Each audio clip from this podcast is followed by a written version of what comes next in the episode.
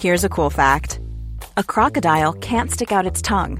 Another cool fact you can get short term health insurance for a month or just under a year in some states. United Healthcare short term insurance plans are designed for people who are between jobs, coming off their parents' plan, or turning a side hustle into a full time gig.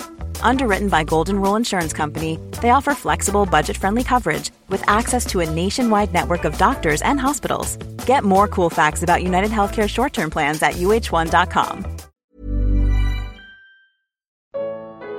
Como lidar com as distorções introduzidas pelos homens.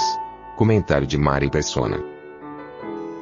Esse versículo começa dizendo: Ponho-me, por causa disso, me ponho de joelhos perante o Pai de nosso Senhor Jesus Cristo, do qual toda a família nos céus e na terra toma o nome, para que, segundo as riquezas da sua glória, vos conceda que sejais corroborados ou fortalecidos com poder pelo seu Espírito no homem interior.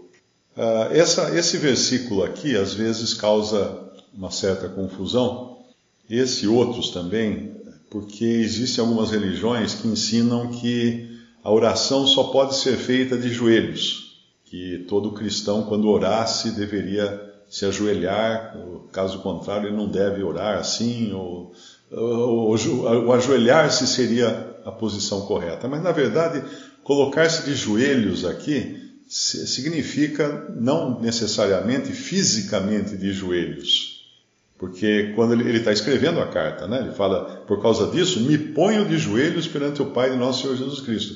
Ou seja, ele se coloca numa posição de submissão, de sujeição uh, ao, a Deus Pai, para rogar pelo, pelos irmãos.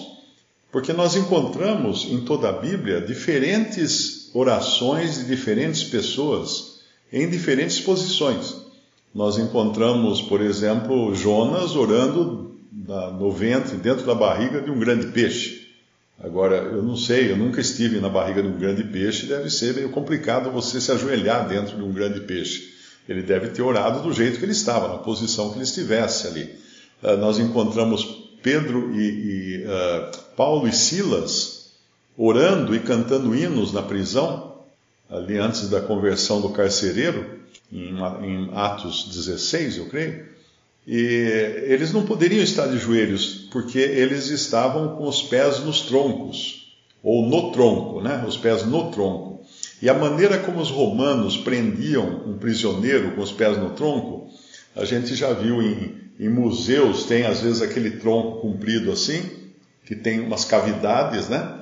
Umas para caber a, a perna.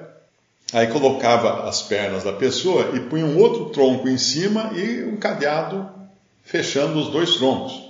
Mas eu li um, eu li um comentário que, na realidade, eles não, não tinham, não colocavam dois prisioneiros no tronco com as suas duas pernas certinha dentro de dois daqueles furos. Era a perna de um num, num, num orifício, pulava um orifício e, a, e aí a outra perna no outro orifício. Aí a perna do outro, nesse orifício do meio, pulava aquele que estava a perna e outro. Então eles ficavam com as pernas cruzadas, presos com uma, uma posição totalmente desconfortável para sofrerem mais, com as pernas abertas, uh, presos no tronco. Ele não poderia ajoelhar, eles teriam que fazer uma ginástica ali, os dois combinarem de virar esse tronco. Então a ideia de, se, de que você só pode orar de joelhos, ela é falsa. Mas a ideia de que você só deve orar numa posição de coração ou numa atitude de, de rebaixamento diante do Pai, ou de, de humilhação diante de Deus, essa sim.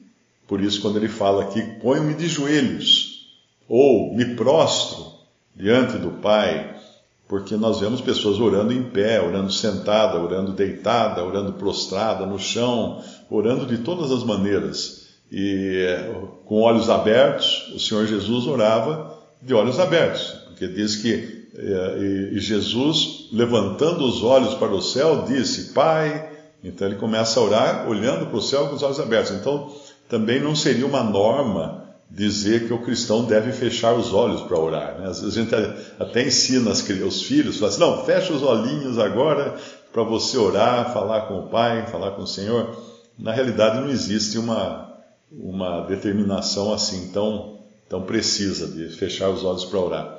Então, é muito importante entender essas coisas, porque a coisa mais difícil que tem para uma pessoa largar são regras. E eu, eu percebo isso, às vezes, pessoas que saem de denominações para congregar o nome do Senhor, algumas pessoas, alguns irmãos ou irmãs, de repente eles trocam algumas regras por outras regras. E aí já tem uma dificuldade em entender que nós estamos hoje na liberdade que, que Cristo nos deu. E não existe, os únicos mandamentos, vamos dizer assim, né, que existem, são aqueles que estão na doutrina dos apóstolos, uh, as ordenanças, o batismo e a ceia do Senhor, e também, como em 1 Coríntios 14, o lugar da, da mulher na igreja, né, a posição da mulher na igreja, e depois vários outros preceitos né, de como o cristão deve agir.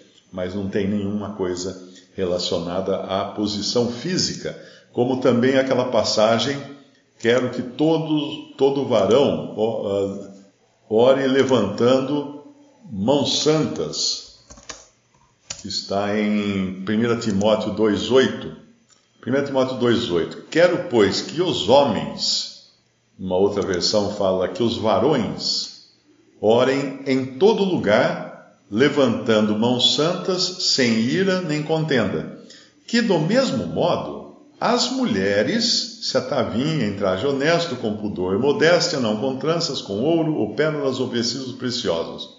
Essa passagem também, ah, esse levantando mãos santas, eu não creio que seja fisicamente você, em todo lugar que você for orar, você ficar levantando as mãos. Isso é muito comum em show gospel, né? Todo mundo levanta a mão e hoje já levanta a mão segurando o celular com a, com a, com a luzinha acesa ficar balançando assim para dar o efeito no, na noite ali, na, na escuridão. Na, na, realidade, levantando mãos santas, no, o, o ponto não está no levantar as mãos.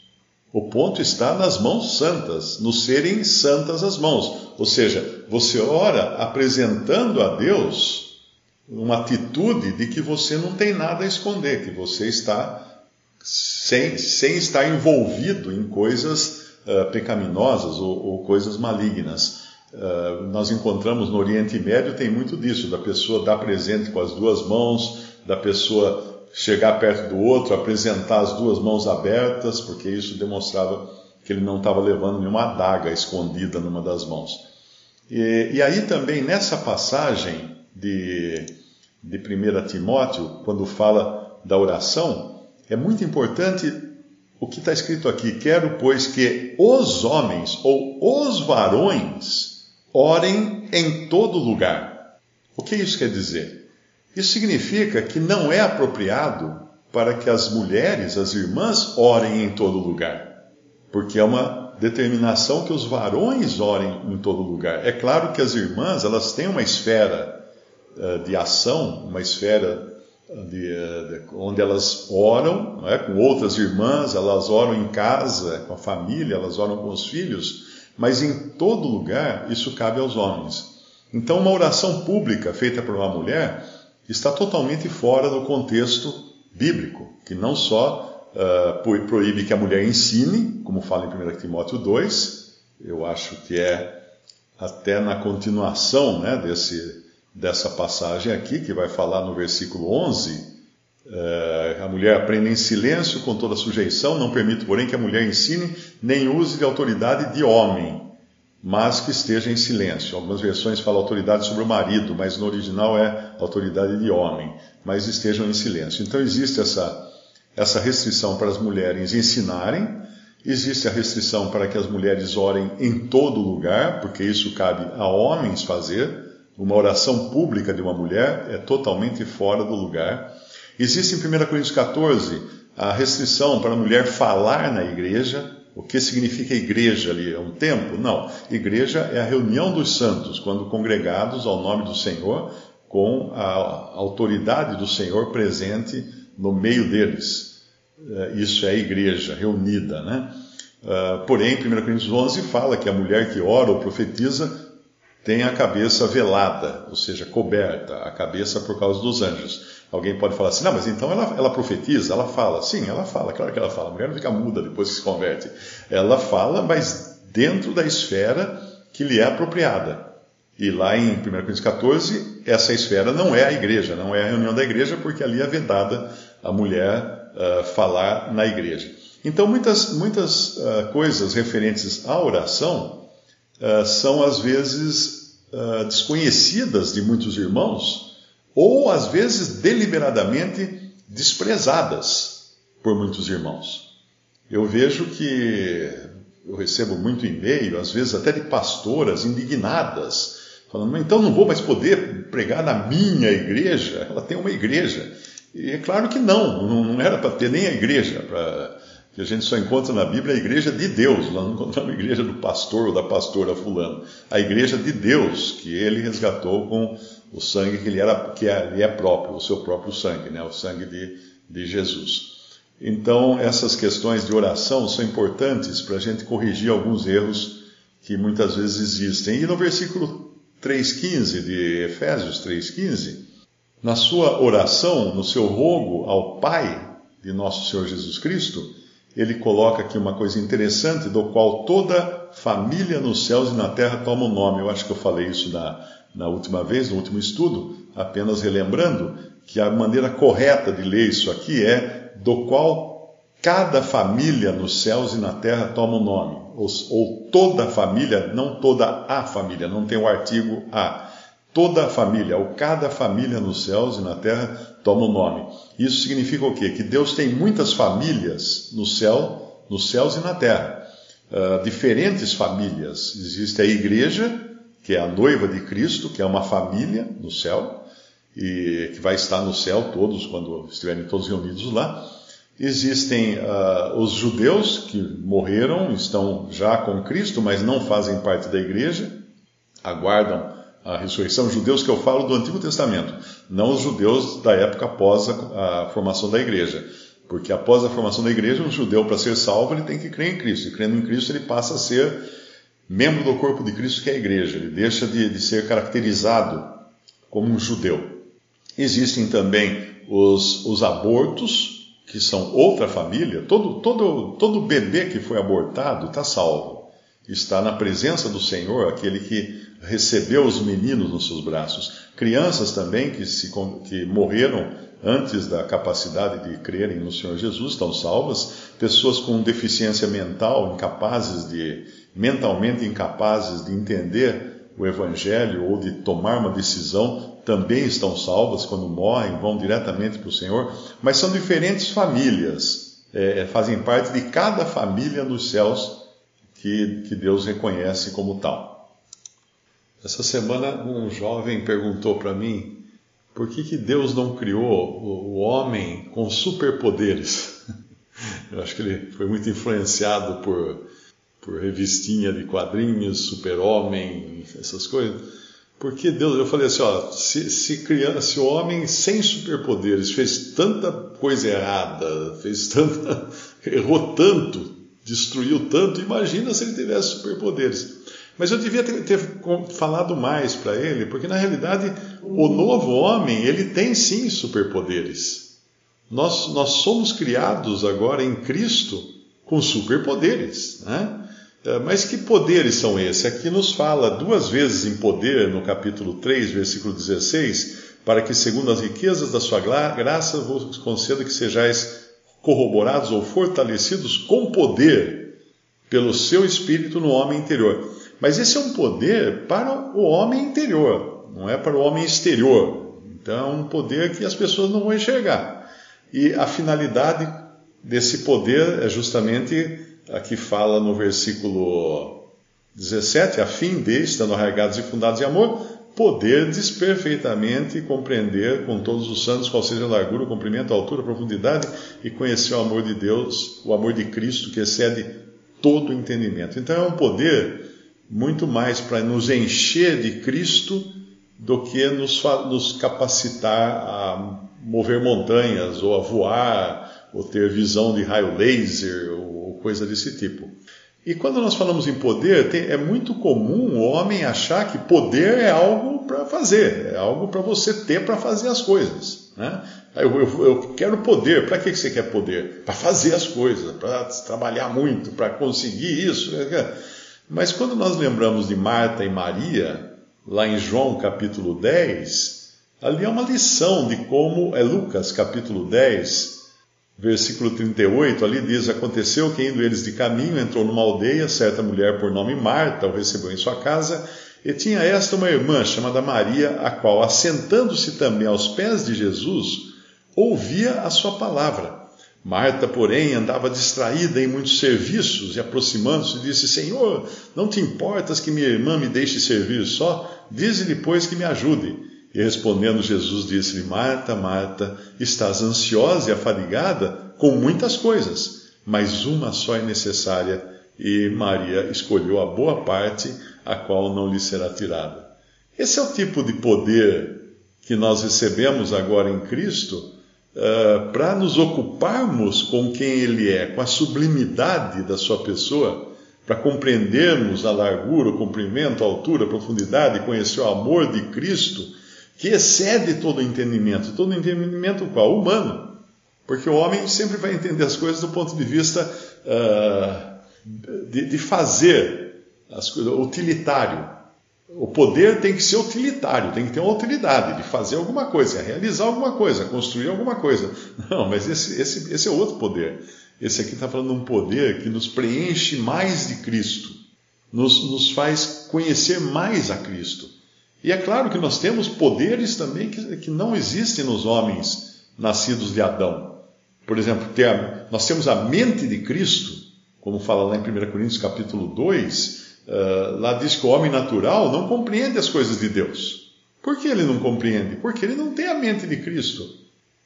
Mas o homem espiritual compreende todas as coisas. Então, um, um homem espiritual em Cristo, ele, ele não só compreende por que o homem natural age do jeito que ele age, como outras coisas também que nunca passariam pela mente de um homem natural. Mas o homem natural não compreende o, o crente em Cristo. Para ele é loucura, tudo que é loucura. O capítulo 1 de, de 1 Coríntios, uh, capítulo 1, fala que a sabedoria de Deus é loucura para o, o homem que perece. E aqui então nós vemos essa parte, esse lado do poder, que é o versículo 16, 3,16. Aliás, é interessante procurar de vez em quando versículos 3, 16 na Bíblia. Todos eles têm uma mensagem interessante, boa, né? Começar por João 3,16. Mas aqui, depois, ele vai falar de outro poder, no versículo 20. Ora, aquele que é poderoso para fazer tudo muito mais abundantemente além daquilo que pedimos ou pensamos, segundo o poder que em nós opera. A esse glória na igreja por Jesus Cristo em todas as gerações, para todos sempre. Amém. Eu entendo aqui que já é o poder que em nós opera, é o poder que Deus usa para fazer todas as coisas em nós e através de nós. Mas que coisas essas? Aquilo que eu peço e aquilo que eu penso? Não, além. Abundantemente ali. Ele, ele põe aqui alguns superlativos, né? Aquele que é poderoso para fazer tudo muito mais abundantemente além. Se eu escrevesse isso numa redação, minha professora ia dar uma nota baixa, ia falar assim, você exagerou aqui nos, no, muito mais abundantemente além, põe só muito, põe só além. Né? É muita coisa, isso é realmente, é, é isso que Deus faz conosco, né? quando nos coloca agora em Cristo e nos preenche, nos preenche de Cristo e nos faz agir como Maria e não como Marta. Marta ocupada com muitas coisas. E Maria? O que, que Maria fez? Ô Maria, você não lavou um prato, Maria? Você está aí aos pés de Jesus, não fez nada? Pois é. E o Senhor fala dela. Ela escolheu a melhor parte, a qual não lhe será tirada. O prato cai no chão, quebra, vai ser tirado. Mas ela, ela tem escolhido a melhor parte, que nunca seria tirada de Maria.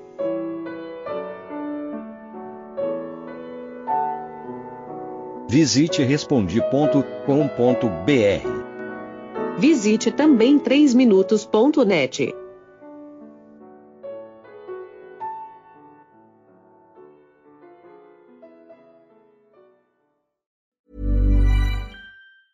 Mom deserves the best, and there's no better place to shop for Mother's Day than Whole Foods Market. They're your destination for unbeatable savings, from premium gifts to show-stopping flowers and irresistible desserts. Start by saving 33% with Prime on all body care and candles. Then get a 15-stem bunch of tulips for just $9.99 each with Prime. Round out Mom's menu with festive rosé, irresistible berry chantilly cake, and more special treats. Come celebrate Mother's Day at Whole Foods Market.